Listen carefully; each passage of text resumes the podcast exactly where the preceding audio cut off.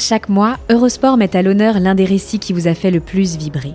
Une sélection d'épisodes pour vous replonger dans les histoires les plus incroyables et les plus belles performances du sport.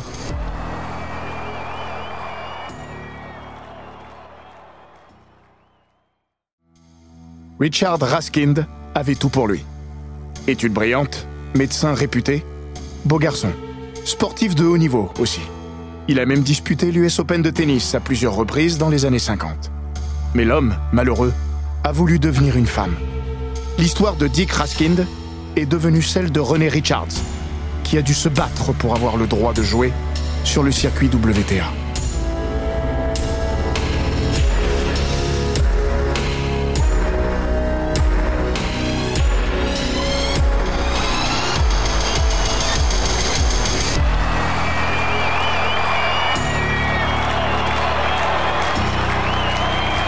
Bienvenue dans les grands récits d'Eurosport.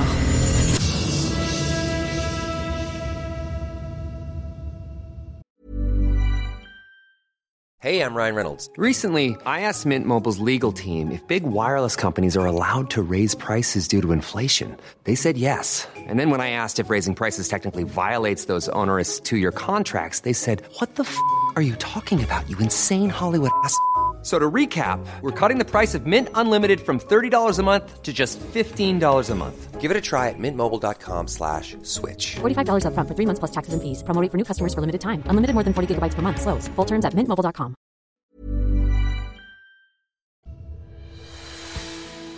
Bienvenue dans Les Grands Récits, le podcast d'Eurosport qui vous plonge dans la folle histoire du sport, entre pages de légendes, souvenirs enfouis et histoires méconnues. Au cœur de cet épisode, la polémique née au milieu des années 70 dans le monde du tennis, lorsque René Richards, ex-Richard Raskind, a souhaité intégrer le circuit WTA. L'affaire s'est réglée devant la Cour suprême des États-Unis. En 1976, j'étais une des personnes les plus célèbres du monde. Les paparazzi étaient sur mes traces 24 heures sur 24, en quête de la moindre photo, si possible la moins avantageuse pour moi. La presse mainstream, Time, Newsweek, Sports Illustrated faisait du meilleur travail. Enfin, parfois. Pour tous, j'étais un phénomène international. Un jour, au sommet de ma notoriété, je me suis retrouvée en Uruguay. J'avais déserté le centre-ville de Montevideo et je marchais sur la plage à Carrasco, un petit village sur la côte. Je savourais une sensation bienvenue d'anonymat quand, dans un petit kiosque, un homme a pointé son doigt vers ma photo à la une d'un magazine. Tout excité, il m'a demandé de le signer, ce que j'ai fait. Être reconnu même au fin fond de l'Uruguay, cela résume assez bien le phénomène René Richards à son zénith. Toute cette histoire commence à La Joya, techniquement un quartier de San Diego. Mais La Joya, située au nord de la dernière grande cité américaine, avant la frontière mexicaine, a tout de la petite ville à part entière. Chic et agréable. Plage de sable blanc, coucher de soleil de rêve, restaurant raffiné, une invitation au calme plus qu'à la tempête. La Joya, c'est aussi un tournoi de tennis. Le La Joya Championships Tennis. Pas un grand rendez-vous du circuit international, non. Mais à l'échelle locale, un événement non négligeable, rassemblant de très bons espoirs du tennis californien, voire national, et quelques-uns des meilleurs joueurs amateurs du pays. En ce mois de juillet 1976, dans le tableau féminin, une joueuse frappe particulièrement les esprits. Elle s'appelle Renée Clark. Elle a 31 ans. Renée s'est installée en février en Californie, à Newport Beach. Là-bas, tout le monde la connaît sous le nom de Dr. Richards. C'est une ophtalmologue appréciée. C'est aussi une bonne joueuse de tennis. Au club du coin, le John Wayne Tennis Club, où elle s'est inscrite, elle fait vite des ravages. Alors elle dispute des tournois, les gagne les uns après les autres, jusqu'à se laisser convaincre de s'inscrire à La Joya. Là aussi, elle dévaste tout sur son passage. Dick Carlson est le journaliste vedette de KFMB TV, la chaîne locale de CBS, très regardée à San Diego et dans ses environs. Le tennis ne l'intéresse pas, mais pendant le tournoi, une voisine passe chez lui un soir. Elle offre à Carlson un scoop potentiel sur un plateau. Elle est convaincue que cette joueuse, très grande, très masculine et qui frappe si fort, est un homme. Elle explique au journaliste avoir effectué des recherches. La joueuse s'appelle Renée Richards habite à Newport, où elle vit depuis quelques mois seulement. La voisine pense qu'il s'agit en réalité de Richard Raskind, un ancien très bon joueur de tennis. Elle a entendu parler d'une histoire il y a quelque temps d'un ancien tennisman et médecin qui aurait changé de sexe et se serait fait opérer pour devenir une femme.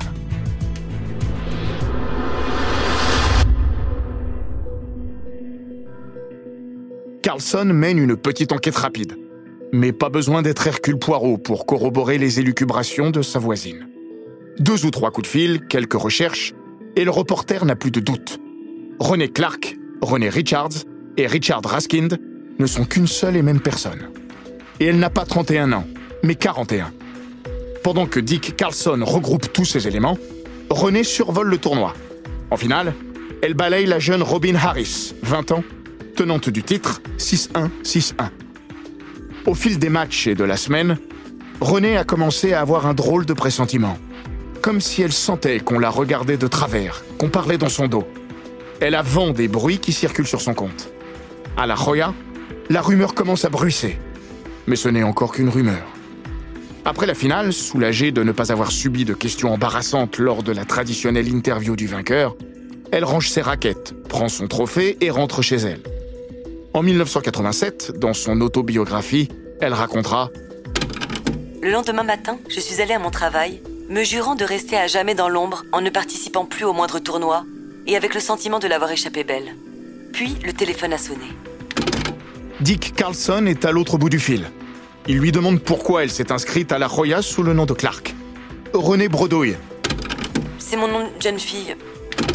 Puis, il lui explique avoir effectué une petite enquête. Enfin, il lui pose la question qu'elle redoutait. Madame Richards, le nom de Richard Raskin vous dit quelque chose? Paniquée, elle raccroche.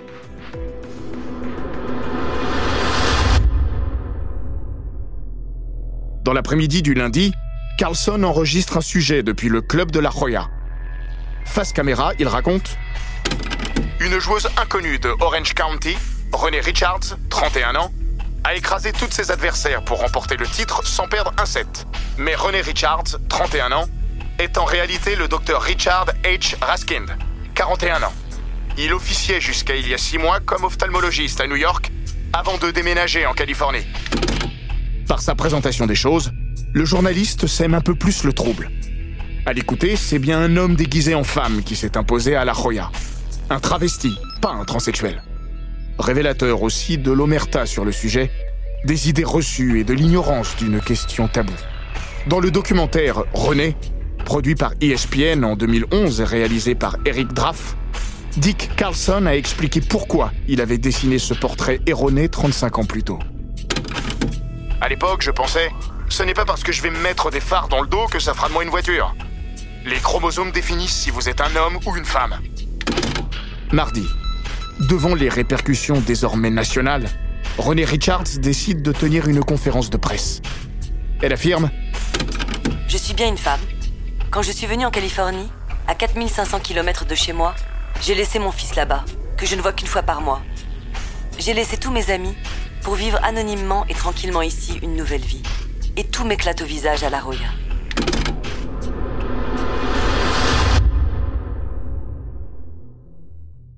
Ses amis, ceux qui savaient, l'avaient pourtant prévenu. Alors pourquoi avoir pris le risque de se faire démasquer, alors qu'elle avait traversé tout le pays pour vivre dans l'anonymat? Some transsexuals, especially in the old days, uh, would go and have their operation and never be heard from again. And, and that was kind of my dream when uh,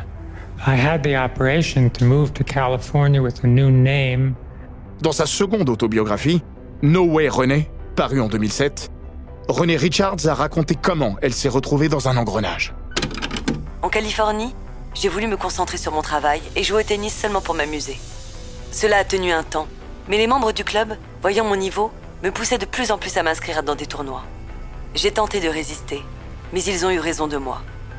Mais ils n'ont pas eu à faire beaucoup d'efforts, parce que je voulais au fond de moi que René puisse avoir tout ce que Richard avait.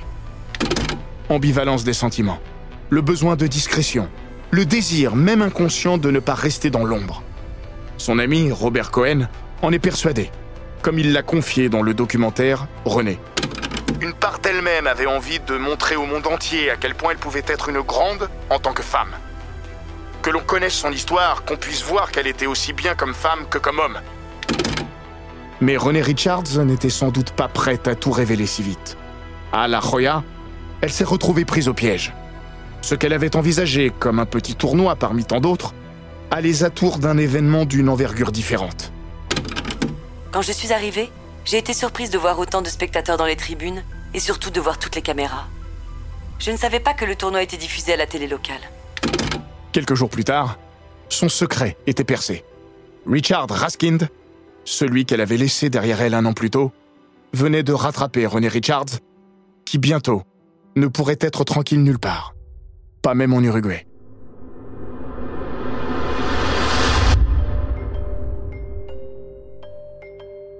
Richard Raskind est né en 1934.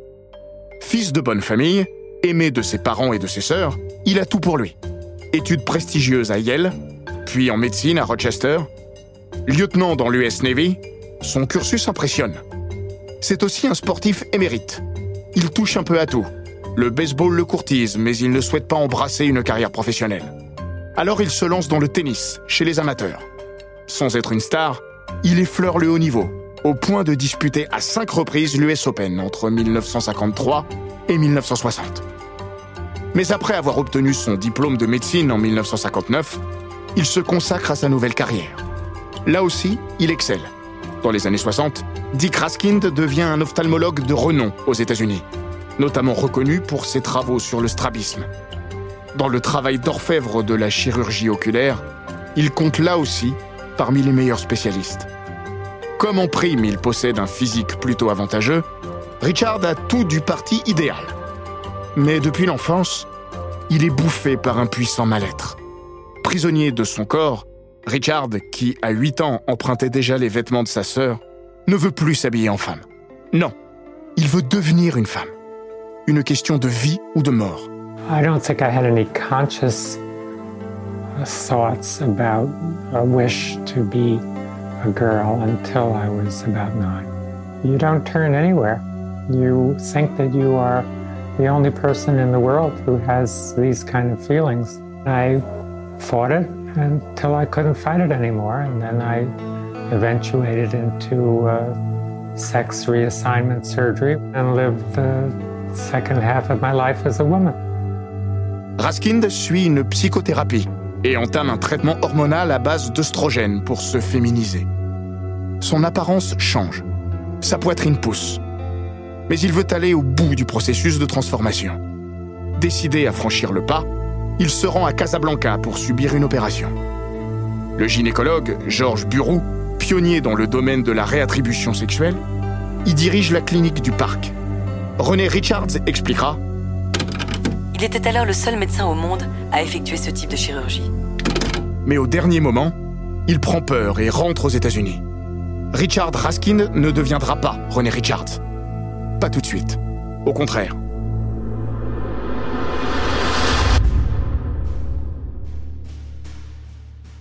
À son retour au pays, il effectue le chemin inverse.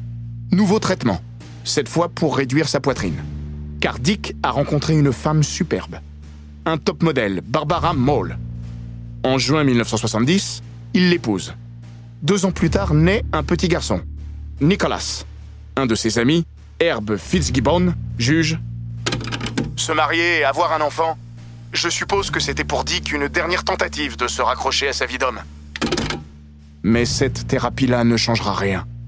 Au début de l'année 1975, il se sépare de sa femme. Face à un mur, il va cette fois aller au bout. Je n'avais plus le choix. Je ne pouvais plus revenir en arrière. J'aurais préféré une autre solution. Qu'on me propose un remède miracle, une drogue, du vaudou. Mais ça n'existait pas. Alors c'était ça ou le suicide. À 40 ans, Richard Raskind devient René Richards, pour de bon. Un prénom tout sauf innocent. L'accent sur le deuxième E de René non plus. René, né à nouveau. Une petite année à peine après son opération, René Richards se retrouve donc au centre de l'attention et de la polémique. Une femme qui était un homme peut-elle jouer au tennis avec les femmes Malgré la vive controverse, elle annonce son intention de jouer sur le circuit professionnel. Cette bataille-là sera rude. La USTA veut lui imposer un test de féminité, le même que celui mis en place quelques années plus tôt par le CIO pour les Jeux olympiques. Richards refuse. Mais tant qu'elle ne s'y pliera pas, la porte restera fermée.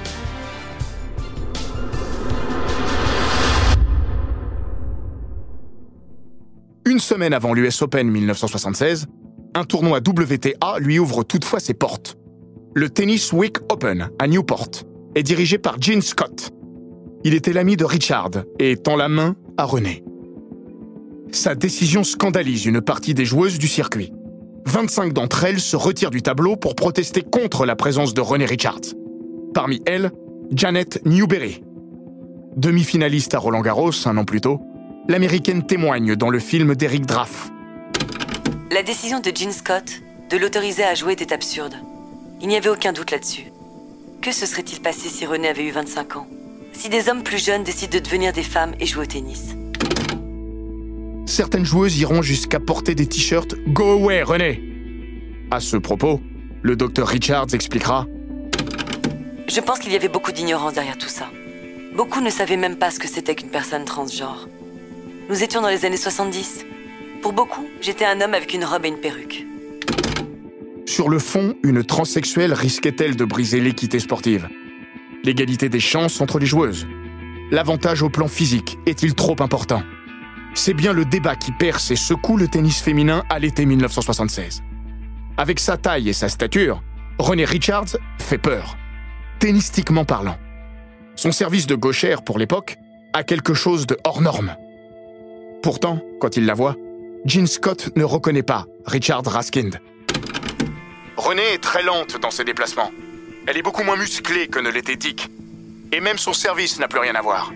Je ne sais pas si c'est dû à sa transformation, à son opération, mais c'est une joueuse différente de ce qu'était Richard.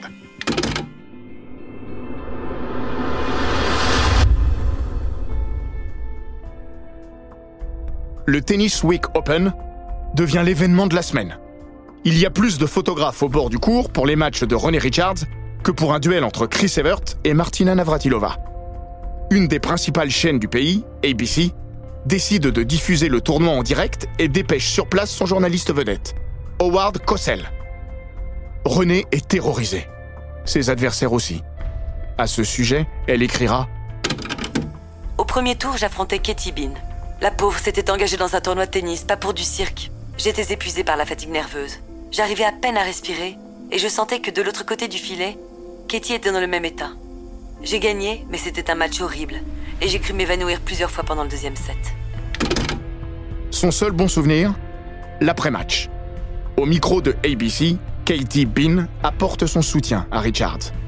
Puis cette dernière se frotte à son tour à Howard Cosell, la star des journalistes sportifs américains, l'homme qui commente les combats d'Ali et Fredgers, ou la NFL. Cosell est réputé pour ses interviews percutantes, où il n'hésite pas à jouer les bad guys. Mais avec René, ce n'est pas la même chose. Avec moi, il a été adorable. Malgré mes craintes, il m'a traité avec respect, comme une lady. Et je lui ai toujours été très reconnaissante pour ça. René Richards s'incline en demi-finale. Une semaine plus tard, l'US Open débute sans elle, comme tous les autres tournois suivants. Elle va alors se lancer dans une croisade pour obtenir le droit de jouer. Une question de principe. Not that I had any intention of playing in the US Open, but when they told me that I couldn't, I said, "Well, I don't see why I shouldn't be allowed to. You know, I've I've uh, become a woman." And then I got all this encouragement from people who were kind of disenfranchised themselves, minorities of all kinds, whether it was a sexual minority or some black people, some Asian people. And, and they said, you know, we can't uh, get what we think are our rights either, so you better go ahead and, and fight for all of us. Dans le New York Times, elle insistera Je ne suis pas une joueuse à 100%, j'ai un métier à côté qui prenait l'essentiel de mon temps. Mais c'est une question de droit humain. Je veux montrer que quelqu'un qui est différent, qui a un style de vie différent ou une condition médicale différente, a aussi des droits. Puis, elle ajoute Aux yeux de la loi, je suis une femme.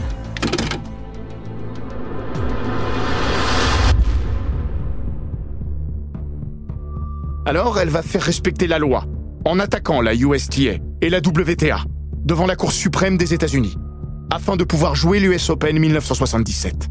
Richards commence à recevoir le soutien de grandes figures du sport et du tennis. Arthur Ashe, notamment, dont le message fait mouche. Si elle ne peut pas jouer l'US Open Dame, et comme il me semble évident qu'elle ne peut pas jouer l'US Open Messieurs puisqu'elle est légalement une femme, alors où peut-elle jouer?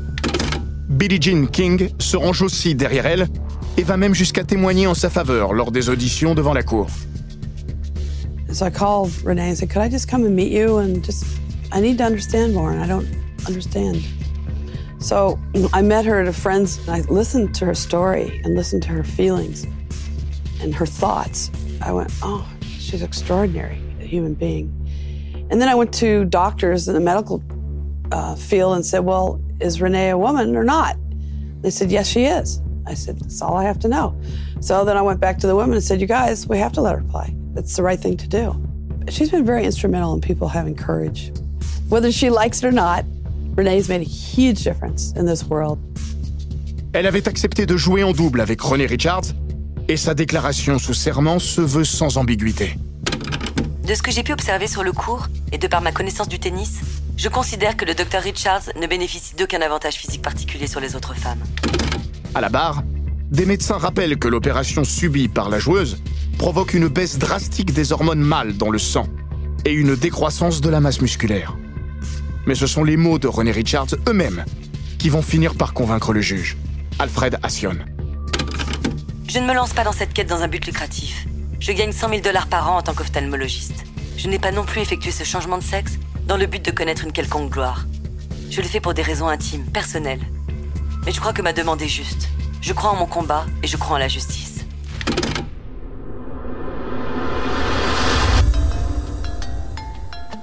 Le 17 août 1977, quelques jours seulement avant le début de l'US Open, la Cour suprême de justice donne raison à René Richards. Plus rien ni personne ne pourra l'empêcher de jouer au tennis, à quelque niveau que ce soit, contre des femmes. Si chacun et chacune devra désormais se plier à cette décision, beaucoup auront du mal à l'accepter. Tout ne sera pas rose. Au cours des années suivantes, certaines joueuses se retireront plutôt que d'affronter René Richards. Bess Norton Kebler invoquera ses convictions religieuses à Columbus en 1978 pour ne pas jouer contre elle. Joanne Russell lui fera un doigt d'honneur en plein match. Spécialiste du double dans les années 70, Trish Bostrom regrette quant à elle que la WTA, pas plus que la USTA, n'ait pas interjeté l'appel après la décision de la Cour suprême. Quand elle est arrivée sur le circuit, René ne pouvait pas battre les meilleures joueuses. Mais si elle avait eu 10 ou 15 ans de moins et qu'elle avait été capable de battre Chris Evert ou Billie Jean King, tout aurait été différent. Je me souviens avoir affronté René à Phoenix et je me disais ce n'est pas juste. Elle est tellement grande, ce n'est pas une femme. Mais comme il n'y avait pas de danger pour les grands titres ou le top 15 mondial, la WTA jeté l'éponge. Mais pour les autres joueuses, j'ai trouvé cela injuste.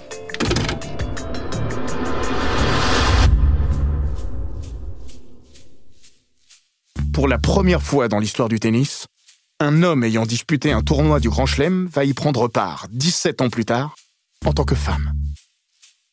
À Forest Hills, qui accueille en 1977 l'US Open pour la dernière fois, avant le déménagement à Flushing Meadows, René Richards centralise encore toutes les attentions. D'autant qu'elle doit affronter au premier tour Virginia Wade, tout juste sacrée à Wimbledon. La Britannique avouera Je n'étais pas très à l'aise, mais je n'avais pas envie de protester. Le meilleur moyen de gérer cette situation, c'était de la battre. We're sort of looking forward to it because it was going to be something out of the usual, and uh, I've never had so much publicity generated by my opponent. La différence de niveau entre les deux femmes est trop importante. Wade s'impose en 2-7, 6-1, 6-4. René sort du cours central presque soulagé de ne pas aller plus loin. Tous ces regards, toute cette attention, tous ces murmures, la pression était inimaginable. L'essentiel était ailleurs. En double, elle prend davantage de plaisir et sa lenteur s'avère moins problématique. Avec Betty Ann Stewart, elle atteint la finale. René Richards remportera tout de même deux titres sur le circuit WTA, en simple, et atteindra la 20e place mondiale en février 1979, à 44 ans, au lendemain de sa plus grande performance. À Seattle, un tournoi de premier plan, elle atteint la finale en battant notamment Wendy Turnbull, alors cinquième mondiale. avant de s'incliner en finale contre Chris Evert.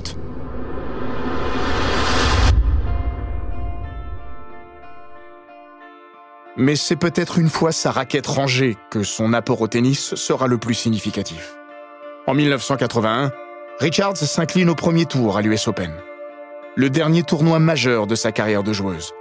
Martina Navratilova lui demande de travailler avec elle pour le reste de la quinzaine. Le début d'une collaboration qui durera deux ans et marquera une des périodes les plus fastes de la carrière de la gauchère américaine. Navratilova a été une des premières à sympathiser avec René Richards lorsqu'elle a intégré le circuit.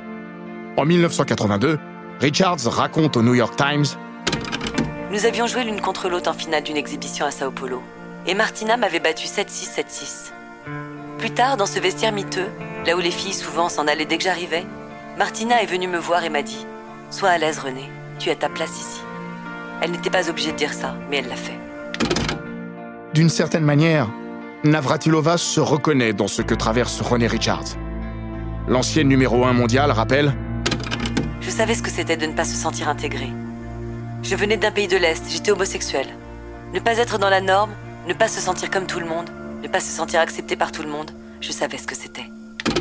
Au cours de leur fructueuse collaboration, la coach contribue à épurer le jeu de sa protégée. René a simplifié mon approche du tennis, mais dans le bon sens. Elle a complètement modifié mon service aussi. Moins vu comme une menace depuis la tribune que sur les cours, Richards se sent également un peu mieux accepté par le milieu. En 1983, elle va pourtant tourner le dos au tennis professionnel pour de bon, tout en gardant un pied dans le tennis. Beaucoup savent que j'ai entraîné Martina Navratilova en la guidant notamment vers deux de ses titres à Wimbledon. Mais beaucoup ignorent tous ces joueurs et toutes ces joueuses moins connues, professionnelles ou amateurs, que j'ai aidés pendant des années. Mais je suis retournée dans l'ombre parce que je m'y sentais mieux. À 85 ans, René Richards vit toujours près de New York, au calme. Jusqu'à il y a quelques années, elle exerçait encore comme ophtalmologue au Manhattan Eye Ear and Throat Hospital. Sa vraie fierté? C'est quelques 20 000 opérations des yeux qu'elle a pratiquées dans sa vie. On la voit toujours régulièrement dans les tribunes de l'US Open, en simple observatrice et passionnée de ce sport avec lequel elle aura entretenu un rapport si intense et particulier, même si elle a cessé de le pratiquer il y a longtemps à cause de ses genoux craquants. À l'automne de sa vie, pleine de paradoxes, elle se demande aujourd'hui s'il était juste qu'elle puisse être autorisée à concourir avec les autres femmes. Elle porte surtout un regard mélancolique sur son histoire hors norme. I have a mother and I have a father, and whatever my father did, still my father. I like the fact that my father stood up for what he felt was right. Son fils, Nick, avec lequel les liens sont complexes et douloureux, il l'appelle toujours papa et ne lui a jamais pardonné d'avoir été en pleine lumière dans les années 70, avec les conséquences que cela a eues sur sa propre enfance, parle de l'existence de René Richards comme d'un état oscillant en permanence, entre profond tourment et recherche du bonheur. Le bonheur, ni Richard Raskind, ni René Richards ne l'a vraiment trouvé. J'aurais voulu être un homme heureux ou une femme heureuse. J'aurais préféré être un homme qu'une femme imparfaite. Mais jamais je n'ai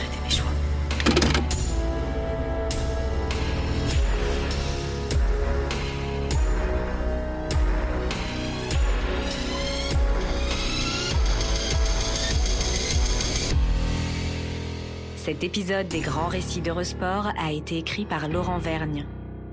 Il est raconté par Hortense Marin et Florian Bayou.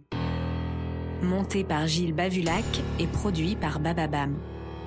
N'hésitez pas à vous abonner, commenter, partager et noter ce podcast sur Apple Podcast, Google Podcast, Castbox, Spotify, Deezer et toutes les plateformes audio.